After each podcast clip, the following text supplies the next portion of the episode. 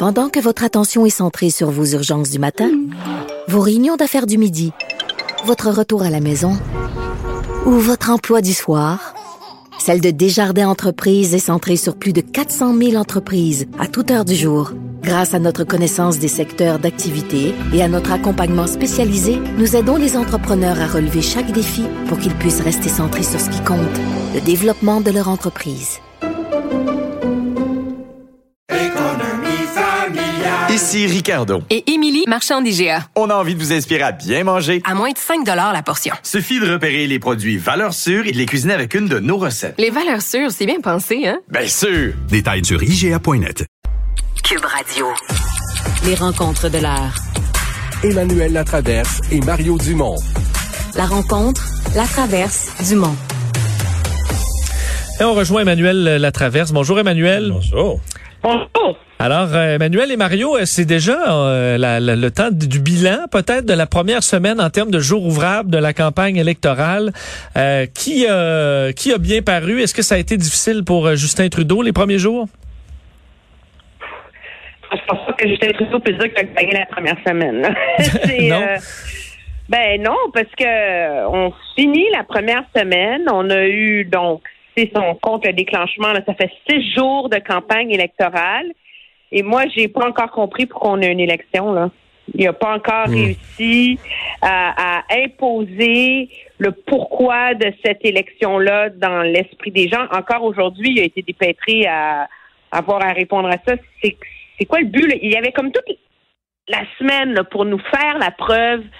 Tu sais que ce qu'il offre aux Canadiens, c'est tellement important et que ça mérite un mandat. J'ai besoin d'un mandat de la population pour faire ceci. Alors, qu'est-ce qu'il a mis dans la fenêtre jusqu'ici?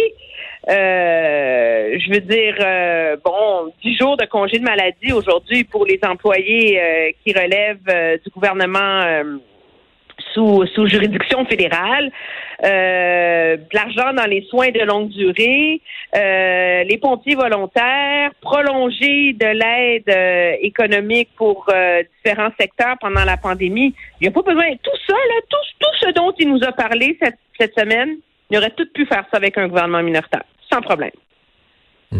Je, je vais donner ma lecture de la semaine. Je, suis peut-être moins négatif que toi avec M. Trudeau. Je pense qu'il a réussi deux choses. D'abord, il a été un peu plus énergique chaque jour. Euh, Aujourd'hui, son point de presse, là, puis hier, même très énergique. Donc, il performe, vraiment, on le sent en forme, on sent qu'il performe. Euh, je dirais qu'il a aussi réussi à mettre euh, constamment des billes en dessous des euh, en dessous des roues du bicycle de Erin O'Toole. Donc, un de ses buts, c'est que les conservateurs, parce que c'est les seuls qui peuvent le, battre en bout de ligne, là, que les conservateurs puissent pas prendre leur élan. Ça, je pense qu'il a quand même réussi. Il y a l'avortement, même s'il n'y avait pas vraiment de controverse, il y en ils ont pu en créer une. Donc là-dessus, Là où j'aurais une inquiétude, euh, si j'étais euh, dans l'organisation de Justin Trudeau, c'est un peu le syndrome Pauline Marois. Puis là, je te rejoins, euh, Emmanuel, c'est-à-dire que Pauline Marois a déclenché une élection, elle était minoritaire, puis elle a déclenché une élection strictement sur la barre. Il n'y a pas besoin d'élection, il n'y avait rien qui était bloqué. Même euh, à l'époque, François Legault euh, voulait collaborer avec elle pour à- faire adopter sa charte des valeurs dans une version amendée. Mais donc, euh, elle l'a déclenché sur la base de sondages qui lui montraient tu vas être majoritaire, donc go. Et euh, elle n'a jamais pu expliquer pourquoi déclencher une élection. Mais surtout, euh, elle n'a jamais pu imposer le thème sur quoi portait cette élection. Et, ça, à mon avis, c'est un peu le syndrome. C'est que si on se retrouve dans une élection, qu'on ne sait pas pourquoi être en élection, on ne sait pas pourquoi Justin Trudeau nous a plongé en élection, euh, l'élection pourrait partir sur un sujet qu'il contrôle pas, parce qu'il l'a pas imposé cette semaine, le thème de la campagne. L'élection pourrait partir sur un sujet qui contrôle moins, qui lui plaît moins. Et il pourrait l'échapper complètement. Et ça, à mon avis, il n'a pas pu, dans la première semaine, se mettre à l'abri de ce risque-là. De là à dire qu'il y a eu une mauvaise semaine, ses adversaires en ont pas eu une si bonne. Peut-être Jack Metzing. Jack Metzing, Jack Metzing a une bonne semaine. c'est pas la semaine politique la plus enlevante de l'humanité. C'est comme disait, euh, je veux dire, c'est une semaine de rodage pour les autres chefs. Là. Euh, moi, je suis d'accord avec toi qu'il y a que Jack Meeting en ce moment qui, euh, bon, au Québec, il est pas vraiment dans la course, mais qui ailleurs au Canada, lui, lui contrôle sa conversation. Lui contrôle ses thèmes. Lui a décidé qu'il faisait euh, campagne sur le coût de la vie, le filet social. Il y a des annonces. On va taxer les gens qui viennent de l'étranger acheter des maisons. On va, on va, on va mettre tant d'argent en santé. Il y a une campagne où il y a la heureux enthousiaste. C'est la seule campagne d'ailleurs qui génère objectivement des images de quelqu'un pour qui ça va bien, tu sais. Ouais, ouais, ouais. Euh, et euh, et donc il n'est pas à l'abri de voir des de perdre des appuis en fin de campagne, mais lui peut finir sa semaine en disant coché, j'ai réussi. Euh, Aaron O'Toole, ça reste à voir. Moi, je pense que sur la question de l'avortement, aujourd'hui, euh, il y a pas mal clos le débat là. Je veux dire, à partir du moment où tu dis qu'un médecin peut refuser des soins à quelqu'un, mais qui est obligé de référer son patient à quelqu'un d'autre, là, je veux dire, on peut essayer de tirer sur, essayer de tirer sur le gazon pour qu'il pousse là, mais je veux dire, ce dossier-là est réglé. Là où il demeure très vulnérable dans mon esprit, c'est sur la question de la vaccination. Euh, et ça, euh, et ça, il est vraiment, vraiment euh, coincé parce qu'il y a un, un appui dans la population pour des politiciens qui ont un message très fort sur la vaccination, sans équivoque. Et, euh, et là, les libéraux font juste commencer, là, mais ça va sortir. Là. Il y en a combien des députés qui sont pas vaccinés? C'est déjà à, à dans la région de Winnipeg, il y en a un député là, qui a dit sur un podcast très conservateur que lui, il se méfiait des vaccins, qui était pas en faveur de ça qui trouvait que tout ça, ça avait été monté, euh, euh, amplifié par les campagnes de peur des médias. Euh, il y en a combien d'autres qui ont dit des choses comme ça? Là? Ça, ça va. Moi, je pense qu'elle est là, son épée de Damoclès, sur la vaccination, bien davantage que sur la question de l'avortement. Mais euh, est-ce que la, campagne va pencher plus coup, les deux sujets s'entremêlent beaucoup là, mais pandémie ou l'économie dans les euh, dans les prochaines semaines, euh, la fameuse question de l'urne. Ouais, Mario, je sais pas moi. On voit que les libéraux essayent là d'en faire un enjeu sur la pandémie. Toutes leurs grosses annonces cette semaine ont été liées à ça. C'est la seule façon, je pense, pour eux de prendre le taureau par les cornes de la quatrième vague. Euh, en même temps, est-ce que l'électorat est encore là?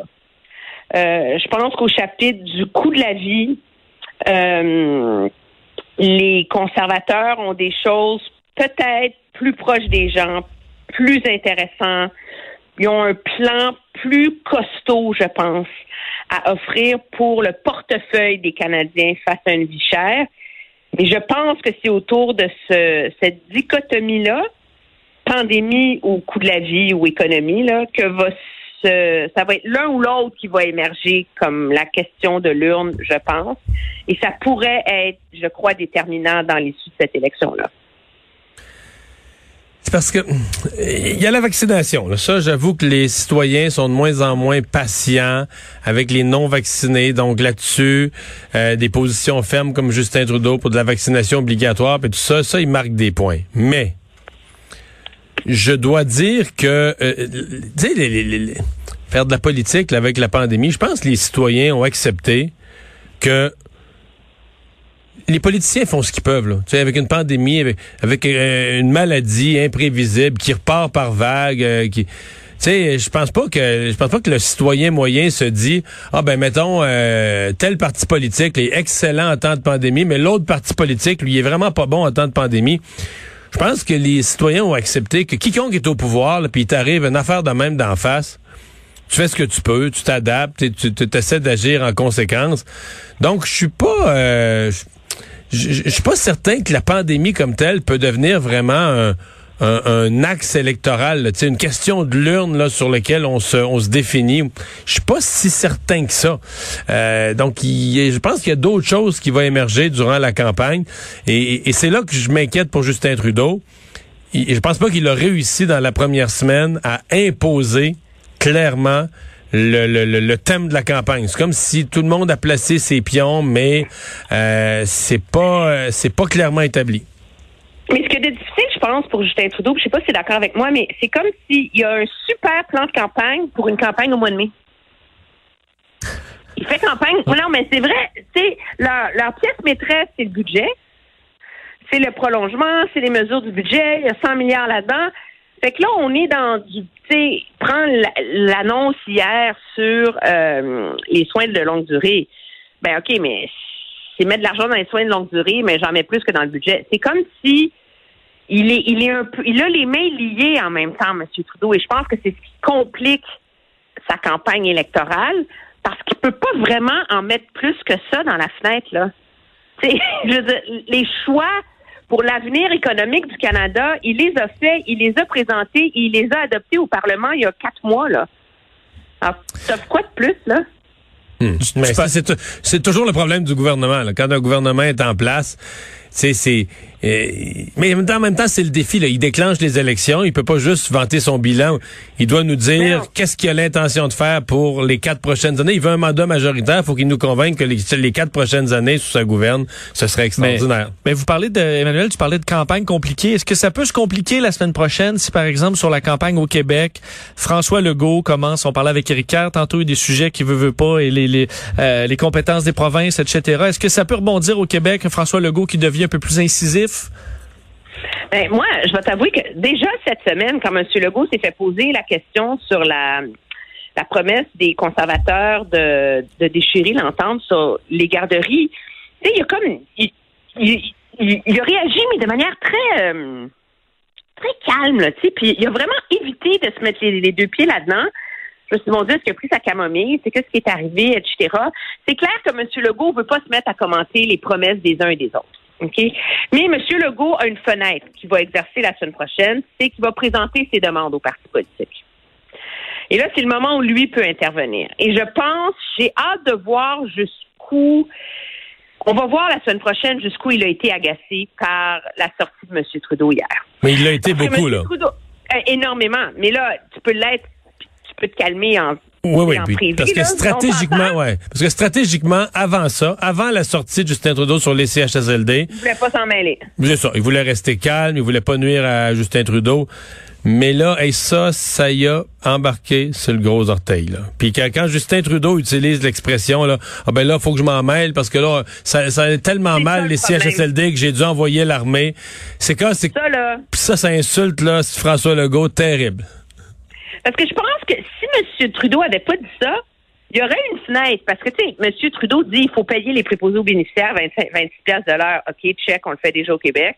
Je vais donner de l'argent pour embaucher des préposés aux bénéficiaires. Check, on l'a déjà fait au Québec. Fait qu'il y avait comme une fenêtre pour que le Québec dise au fédéral ben, OK, nous, ce que vous voulez, on l'a déjà fait. Fait, faites-nous un deal comme avec les garderies, puis donnez-nous un chèque en blanc, puis merci, bonsoir, tout va bien. Mais là, c'est quand il il y a comme c'est cette Monsieur Trudeau il a comme picossé les provinces en disant mais là c'est tellement horrible, c'est tellement grave que je dois m'en mêler. Je sais que les garderies c'est provincial, mais c'est tellement important que je dois m'en mêler. Ouh là là, puis il en a remis aussi aujourd'hui parce que dans son annonce en promettant 10 jours de congé de maladie payés pour les employés sous juridiction fédérale, et ça c'est ce que nous on va faire. Mais une fois que je serai premier ministre, je m'assoirai avec les provinces pour leur demander de faire la même chose. Là, tu te dis, coudons, il veut-tu être premier ministre d'une province, lui, ou il veut être premier ministre du Canada? Mettons qu'il il devrait arrêter de donner des munitions à M. Legault, je pense. Merci Emmanuel. Bonne fin de semaine. au revoir. Au revoir.